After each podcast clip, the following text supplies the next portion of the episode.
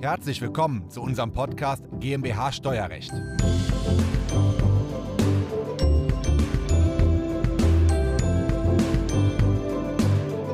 Eine Firma im Ausland gründen hat direkt zwei Herausforderungen. Einerseits muss das im Ausland aus gesellschaftsrechtlicher Sicht gut funktionieren, andererseits muss das aus deutscher Sicht steuerlich auch akzeptiert werden. Und das besprechen wir heute in der Dreierkombination in diesem Video. Diese Folge ist der Audiomitschnitt unseres YouTube-Videos. Das Video verlinken wir Ihnen in der Beschreibung. Schön, dass Sie heute wieder zugeschaltet sind und wir sind heute in unserer typischen Dreierkombination. Christoph Heuermann, der Spezialist, wenn es um Auswanderung geht und jahreslanges Reisen. Du bist seit fünf Jahren im Ausland unterwegs und nur zu Gast gerade in Deutschland. Genau, ich bin gerade zehn Tage zu Besuch. Das ist ja. auch mein, quasi meine ersten zehn Tage in Deutschland in diesem Jahr. Äh, und ähm, ja, bin jedes Jahr zu Gast, Eltern besuchen, gewisse Termine wahrnehmen. Mhm. Ähm, aber kenne mich äh, quasi auf der ganzen Welt aus, war in 160 Ländern, wie gesagt, und ähm, habe mich mit den meisten Steuersystemen auf der Welt beschäftigt. Okay, super. Mit dabei Michael Wohlfahrt, Steuerberater, der nach Zypern ausgewandert ist, auch schon mehrere Gesellschaften auf verschiedenen, in verschiedenen Ländern gegründet hat, auch bei der Beratung mit aktiv war. Welche Länder hast du schon mit begleitet, Michael? Also ich habe aktiv mitbegleitet in Zypern und in Deutschland. Ähm, da kenne ich mich am besten auf und ähm, da kann ich auch am ehesten was zu sagen und natürlich äh, das primär aus deutscher Sicht beurteilen, weil das ist ja meine Hauptaufgabe Aufgabe als deutscher Steuerberater. Ja, wie viele Länder, wie viele Gründungen hast du schon in wie vielen Ländern mitbegleitet? Na, wir sind ja auch mehrsprachig unterwegs. Ja. Also ich habe sicherlich aktiv mit Beratung schon fast 2000 äh, Leute betreut. Ja. Ähm, ich hatte früher einen sehr hohen Workload, mittlerweile mache ich noch so acht Beratungen die Woche, würde ich sagen. Ja. Äh, und indirekt haben wir dann teilweise noch deutlich mehr, weil einfach viele Leute mir natürlich auch, auch schreiben, sie wissen, ich habe irgendwie einen Partner in Zypern ja. Äh, und dann macht halt eben der, der, Partner in Zypern die Beratung, wenn eh schon klar ist, dass es Zypern sein soll. Okay, super. Und jetzt spielen wir das einmal durch. Der deutsche Unternehmer will im Ausland etwas gründen und ähm, Michael, wie würdest du das sehen? Wenn ich aus Deutschland auswandern will, gründe ich im Ausland bevor ich ausgewandert bin oder wandere ich erst aus und gründe dann meine ausländische Gesellschaft? Gibt es da Probleme? Also die Grundempfehlung ist erst auszuwandern, erst die unbeschränkte Steuerpflicht zu beenden und dann zu gründen. Das hat zwei Hauptgründe. Wir haben einmal Meldepflichten, 138 Abgabenordnung. Jedes Unternehmen muss gemeldet werden, wenn ich unbeschränkt steuerpflichtig bin. Das kann ich dadurch vermeiden, damit ich erst die unbeschränkte Steuerpflicht beende und dann auswandere. Und der zweite Punkt ist die Wegzugsbesteuerung. In der Regel werden Kapitalgesellschaften im Ausland gegründet, die fallen voll in die Wegzugsbesteuerung. Solange da natürlich noch keine Werte da sind, ist das jetzt grundsätzlich okay. Aber ähm, ich muss eben schauen, dass ich da noch keine Werte hineintransferiere. Deswegen ist die Empfehlung, erst auswandern, dann gründen. Es kann in einzelnen Ausnahmefällen schon mal Sinn machen, zuerst im Ausland zu gründen, wenn es schnell gehen muss, wenn danach das Geschäftsmodell umgestellt werden soll und es schnell gehen muss. Ähm, es gibt noch einen ganz interessanten Faktor, aber da muss ich dann wirklich aufpassen, dass ich wirklich sage, ich gründe erst im Ausland, schaffe dort aber Substanz und Geschäftsleitung und mache dann ähm, zum Beispiel einen, Anteilsta einen qualifizierten Anteilstausch, weil ich zum Beispiel, in, das ist ein ganz typisches Beispiel, Zypern Holding gründe und meine deutsche GmbH über einen qualifizierten Anteilstausch nach 21 Umwandlungssteuergesetz Buchwert eben unter die Holding hängen kann und dann erst auswandert. Dann wird die Wegzugsbesteuerung auf Ebene der Zypern Limited festgesetzt und nicht auf der deutschen äh, Gesellschaft. Und ich muss mir keine Sorgen machen, dass mir die, falls ich Stundung möchte innerhalb der Europa, ich muss mir keine Sorgen machen, dass die Stundung widerrufen wird. Weil das ist ein bisschen kritisch im Paragraph 6 AStG beschrieben, was da passiert, wenn ich erst auswandere und dann einen Anteilstausch mache, wenn ich schon im Ausland bin. Ähm, dann kann sein, dass die Stunde widerrufen wird, steht nicht schön klar im Gesetz drin, dürfte eigentlich nicht widerrufen werden, aber das Gesetz ist da nicht so schön. Im Umwandlungssteuergesetz steht es relativ klar drin, dass ich da dann keine Probleme habe. Also das sind so die Gedanken, die man sich machen muss, aber die Grundempfehlung ist erst auswandern und dann gründen. Okay, und wie funktioniert so eine Gründung, wenn ich jetzt in Zypern oder in Panama, Amerika eine, eine ausländische Rechtsform gründen möchte? Ist das aufwendig, kostenintensiv? Wie muss ich mir das vorstellen? Ja, das kommt wiederum sehr stark aufs Land an. Ähm, also zum Beispiel diese ganzen typischen Steueroasen wurden halt sehr stark reguliert die letzten Jahre. Und ich habe, äh, wir haben uns äh, vor einer Woche ein Boot gekauft in Kroatien und ich wollte eigentlich ein Offshore-Unternehmen gründen, weil das notwendig ist, um quasi die Flagge dieses Landes quasi zu registrieren auf die Yacht. Und ähm, äh, ich habe das nicht gemacht. Ähm, das war das Land Antigua und Barbuda. Äh, weil extremer Aufwand dazu nötig ist, um quasi diese ganzen New York Customer Prozeduren zu erfüllen. Ja, das längst nicht nur der Pass, das ist eine Verbrauchsrechnung, ein Lebenslauf, eine Bankreferenz, eine Charakterreferenz eines Steuerberaters oder sowas äh, und noch etliche andere Dokumente und das war einfach zu viel Aufwand. Und das ist teilweise in, in recht vielen Steueroasen mittlerweile der Fall, dass du dich komplett nackig ausziehen musst, äh, um überhaupt die Firma in Auftrag zu geben. In anderen Ländern wiederum ist es entspannter. In vielen Ländern reicht der Pass aus. In den USA zum Beispiel kann jeder äh, ein Unternehmen gründen, ohne irgendwas anzugeben. Da muss noch nicht mal ein Pass eingereicht werden. Wir machen die Unternehmensgründung selber. Ähm, wir haben ein Office in Florida mhm. und dort wird alles gemacht. in den USA ist es zum Beispiel sehr einfach, ein Unternehmen zu gründen. Das geht komplett remote. Äh, man muss quasi eigentlich nur wissen, wie die Firma heißen soll, was für einen Zweck die verfolgen will. Und dann wird das online eingereicht und ist in der Regel je nach Bundesstaat zwischen eins bis fünf Tagen fertig. Mhm. Ähm, geht natürlich auch anders. Es gibt äh, Länder, ähm, wo eine Unternehmensgründung ein Jahr dauert oder ein halbes Jahr dauert. Gut, das sind dann nicht die interessanten, aber in einem Durchschnitt muss man schon von zwei, drei Wochen natürlich ausgehen. Und jetzt gerade mal kurz Amerika, das weiß ich, das interessiert viele meiner Mandanten. Gründest du nach dem Gesellschaftsrecht von Florida oder gründest du über ähm, Delaware? Potenziell kann ich überall in den USA gründen, mhm. in jedem Bundesstaat. Ähm, es gibt je nach Gründung je nach Bundesstaat eben auch gewisse Hürden bei der Gründung. Zum Beispiel viele Leute fragen mich, warum kann ich keine LLC in New York zum Beispiel haben? Sieht irgendwie besser aus. Ähm, das ist auch steuerlich eigentlich egal, wenn wir jetzt diese LLC, was wir schon diskutiert haben, nutzen, ist eigentlich egal, in welchem Bundesstaat sie sind. Aber in New York haben wir zum Beispiel die Regelung, die LLC-Gründung muss in zwei Tageszeitungen publiziert werden. Und wenn du da nicht auskennst, dann sind locker 5000 Euro weg, dass du diese Annoncen schaltest. Und ähm, das ist alles halt Zusatzaufwand. In der Regel machen wir Florida, weil das mhm. am unternehmerfreundlichsten ist, äh, nicht so ganz schlechte, schlechten Ruf hat, wie irgendwie Wyoming und Delaware. Und das ist jetzt, sag ich mal, der, der, der Hauptvorteil von Florida, weil es eben transparent ist. Ne? Der Florida hat einen öffentlichen Handelsregister, da steht nicht drin, wem die Firma gehört, da steht nur drin, wem die Firma managt.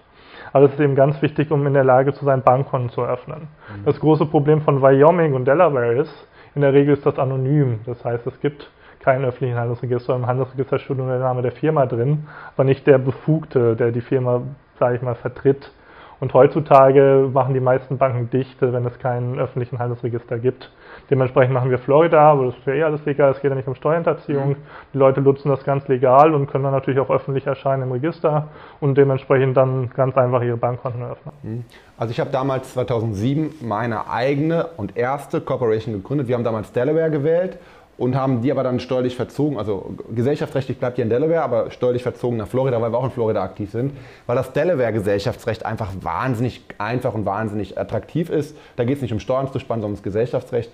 Aber ähm, da gibt es selbst in Amerika wahnsinnig, wahnsinnige Strukturen, die man berücksichtigen muss. Wie, wie kosten, kann man eine Kostenstruktur nennen? Wie viel kostet so eine Gründung in, in, Amerika oder in anderen Ländern? Ja, eine Gründung in Amerika ist eigentlich sehr günstig, sehr einfach zu machen, aber es kommt natürlich immer auch darauf an, wie man es machen will. Also keine Frage, man kann ein Unternehmen in Wyoming für 150 Dollar gründen. Mhm. Ich persönlich nehme mehr als das Zehnfache. Ähm, aber einfach aus dem Grund, äh, weil eben schon gewisse Sachen äh, wichtig sind zu beachten, gewisse äh, Formulare auch dort eingereicht werden müssen oder vielleicht nicht zwingend eingereicht werden müssen, man muss halt verstehen, man sollte gut betreut sein, weil USA ist eben, sage ich mal, die Steuerbehörde, wenn da gewisse Sachen fehlen, dann kann das auch durchaus mal ernst werden und da muss man halt ganz genau aufpassen. Und dann, die sind natürlich noch, sage ich mal, Zusatzservices natürlich immer inkludiert. Für 150 Dollar teilst du dir, teilst du dir einen Briefkasten mit 20.000 anderen Firmen. Äh, wenn du jetzt irgendwie eine halbwegs äh, vernünftige Adresse haben willst und die brauchst du auch, die Banken haben ihre Blacklisten, ähm, mit einer typischen Briefkastenadresse kriegst du kein Bankkonto, mhm. da musst du schon irgendwie einen, äh, sag ich mal, eine vernünftige Büroadresse haben, wo vielleicht 100 andere Firmen drin sind, aber nicht 10.000. Ja. ja, verstehe, verstehe. Und ähm, das bedeutet, die Gründung ist eigentlich relativ einfach, wenn ich ausgewandert bin. Ist das Problem, Michael, erst auswandern, dann ausländische Firma gründen, wenn ich die Auswanderung gemeistert habe, wofür wir auch schon, wozu wir auch schon sehr viel gesprochen haben hier in der Dreierrunde, dann ist es eigentlich okay, erst auswandern, dann gründen. Ähm, ne, siehst du auch so. Aber das Problem, was ich sehe, wenn ich gar nicht erst auswandern möchte, wenn ich als Deutscher im Ausland eine Firma gründe, dann habe ich ein Riesenthema aufgemacht mit Hinzurechnungsbesteuerung, ähm, mit Paragraph 20, äh, Paragraph 7 fortfolgende Außensteuergesetze Hinzurechnungsbesteuerung, mit Paragraph 20 Absatz 2 AStG und so weiter und so fort. Dann darf es nicht nur eine Briefkastenfirma in, im Ausland sein. Ähm, das missachten oder das äh, missachten wirklich sehr viele. Die sagen ja, ich gründe im Ausland günstig, also in Anführungsstrichen günstig, sei es 150 oder das Zehnfache günstig in beiden Fällen, im Ausland eine Firma und denke, dann habe ich dann alles getan. Aber in Wirklichkeit habe ich aus deutscher Sicht die Hinzurechnungsbesteuerung. Wenn ich die nicht beachte, bin ich direkt in der schweren Steuerhinterziehung. Also ein Riesenthema. Hast du Fälle der Hinzurechnungsbesteuerung, Michael? Hast du da viel zu? Fällen. Ja, ich habe ich hab dann viel da, dazu, wenn, die, wenn ein Gesellschafter in Deutschland bleibt. Dann muss man sich es genau anschauen. Also ich es ist, das ist teilweise ein Graubereich. Also äh, es funktioniert ja aktuell noch mit der Hinzurechnungsbesteuerung, wenn 50 Prozent des Gesellschafters im Ausland sind. Da muss man sich noch den 5 AStG anschauen, damit der Gesellschafter im Ausland, falls es ein Deutscher ist, falls der erweitert beschränkt steuerpflichtig ist, dann würde eben die Anteile dem deutschen Gesellschafter zugerechnet. Das ist schon mal ein Thema. Ähm, man muss sich die äh, Art der Einkünfte anschauen und ab nächsten Jahr gibt es Änderungen in der Hinzurechnungsbesteuerung. Die müsste man sich auch wieder anschauen. Also im Grunde kriege ich das meistens relativ schnell wegdiskutiert, weil die ja. Leute eben nicht bereit sind, die Substanz im Ausland aufzubauen und vor allem sich aus der tatsächlichen Geschäftsführung im Ausland rauszuhalten. Es gibt in Einzelfällen schon mal solche Konstellationen, wo ähm, wirklich der eine Gesellschafter voll auswandert, auch vor Ort ist, die für die Substanz sorgt, für die Geschäftsleitung sorgt, vielleicht auch Mitarbeiter einstellt ähm, und dann eben ein 50 Prozent Gesellschafter oder weniger in Deutschland ist. Dann muss man genau hinschauen, dass es funktioniert, dann kann es funktionieren, aber ansonsten in den meisten Fällen eher nicht. Mhm. Okay. Wir haben in unserer Kanzlei sehr viel mit der Hinzurechnungsbesteuerung zu tun, weil wir einfach nicht wie ihr die klassischen Wegzugsfälle, alles in Deutschland alles erzählte abbrechen und wegziehen haben, sondern wir haben die Fälle, deutsches Unternehmen bleibt in Deutschland, will aktiv in China eine Einkaufsgesellschaft haben, in Amerika eine Vertriebsgesellschaft oder einfach auf den Bahamas eine Lizenzgesellschaft oder in Liechtenstein, ja. Und alle diese Strukturen von ausländischen Tochtergesellschaften sind von der Hinzurechnungsbesteuerung betroffen. Man muss die prüfen. Und immer wenn ich ein, drei Sachen, ne, wenn ich unter einem Steuersatz von 25 Prozent bin, was ich eigentlich immer bin bei den genannten Ländern, Zweitens, wenn der Deutsch die Mehrheit der Stimmrechte hat, 51 Prozent, hast du ja eben auch schon angedeutet. Und drittens, wenn ich keine aktiven Einkünfte im Ausland nachweisen kann. Aktive Einkünfte gibt es eine Liste mit zehn Ziffern. Die sind aktiv. Handel, Herstellung, Dienstleistungen sind aktiv. Aber hier gibt es wieder überall Ausnahmen. Wenn das eine Einkaufsgesellschaft ist, betreibt die Handel, aber sie verkauft wieder an mich. Dann ist es wieder passiv. Oder ich verkaufe Ware an die amerikanische Vertriebsgesellschaft, ist wieder passiv, weil sie meine Ware verkauft und nicht eigenständig am Markt aktiv ist. Ja? Und das wissen auch ganz viele nicht, diese Hinzurechnungsbesteuerung. Und da stolpern auch in der Tat sehr, sehr, sehr viele drüber. Ja, ja ich muss sagen, bei mir ist die Hinzurechnungsbesteuerung eigentlich nicht so relevant, weil ich ja. eben nicht die, die, sag ich mal, größeren Kunden habe, die auf die Idee kommen, ich mache irgendwie meine Auslandsgesellschaft und verkaufe dann billig weiter oder mhm. schicke mir Lizenzen, um meine Gewinne zu mindern. Wenn man, was viele halt nicht verstehen, ist, ähm, es gibt eben nicht nur die Hinzurechnungsbesteuerung, es gibt halt diesen allgemeinen Missbrauchs, Missbrauchsparagraphen, in der Regel die Regel der effektiven Geschäftsführung. Es geht immer, kommt immer darauf an, wo die Geschäftsführung ist. Äh, wir können jetzt nicht einfach irgendwie unser Unternehmen aus Deutschland fernsteuern, dann macht das eben Betriebsstätte in Deutschland und ist damit steuerpflichtig. Und das sind eigentlich, das ist, sag ich mal, die, die Hauptproblematik meiner Kunden. Das sind eben Dienstleister, sind, sind Verkäufer mhm. äh, direkt an den Kunden. Für die geht es eigentlich immer rein um diese Geschäftsführerproblematik und da kommt man mit gewisser Substanzbildung im Ausland natürlich drum herum. Ja, ja. ja. Also Ort, der Ort der Geschäftsführung von einer amerikanischen Corporation, wenn der Geschäftsführer in Deutschland seine Entscheidung trifft, bin ich eh unbeschränkt steuerpflichtig mit der kompletten Kapitalgesellschaft in Deutschland. Ja, eine, eine, eine wichtige Sache, die ich vielleicht noch sagen wollte zur Gründung ist, ähm, die Gründung ist immer sehr einfach in der ja. Regel. Ähm, das große Problem ist einfach geworden, Bankkonto oder auch anderweitig Zahlungsabwicklung. Man sollte mittlerweile eher schauen, zuerst, was brauche ich für Banken, mhm. um dann äh, vielleicht die Bank, äh, die in Frage kommen, auszuwählen und dann die Bank zu fragen, mit welchen Firmen kann ich denn überhaupt zu euch, mit welchen Ländern. Äh, weil dieses Banking vor allem für diese typischen Steueroasengesellschaften halt extrem schwierig geworden sind. Und das ist eben dann auch oft der große Zielkonflikt. Man spart sich dann zwar die Steuern, hat aber mit so einer typischen Offshore-Bank locker 80 Euro pro Überweisung. Äh, und gerade wenn man dann eher nicht so viel Geld verdient, ähm, lohnt es sich halt nicht mehr. Ja? ja. Und ähm, das muss man auf jeden Fall beachten, dass es eben längst nicht nur die, die leere Hülle der Firma ist. Da gibt es auch Einsatzzwecke für. Ja, jetzt irgendwie ein, ein, Boot, auch eine Immobilie kann man sich vielleicht so mit einer Firma kaufen. Braucht jetzt nicht zwingend ein Geschäftskonto für die Firma. Ähm, aber in der Regel äh, muss man immer diese Kontenthematik natürlich zusätzlich beachten. Mhm. Okay. Ja, zusammengefasst kann man im Grunde sagen, man, wenn man auswandern möchte, sollte man erst auswandern, dann die ausländische Firma gründen. Das ist tendenziell unproblematisch. Wenn man erst gründet und dann auswandert, hat man das Problem mit der Wegzugsbesteuerung und mit der Meldepflichten. Und wenn man in Deutschland bleibt und im Ausland eine Firma gründet, dann hat man ganz viele Probleme und ganz viele Herausforderungen, insbesondere mit der Hinzurechnungsbesteuerung. So würde ich das mal in die drei Stufen zusammenfassen. Super, ja. Genau. Alles klar. Super, dann vielen Dank Das war der Audiomitschnitt unseres YouTube-Videos. Den Link zum vollständigen Video finden Sie in der Beschreibung. Wenn Sie Fragen dazu haben oder einen Beratungstermin vereinbaren wollen, dann rufen Sie gerne bei uns in der Kanzlei einmal an.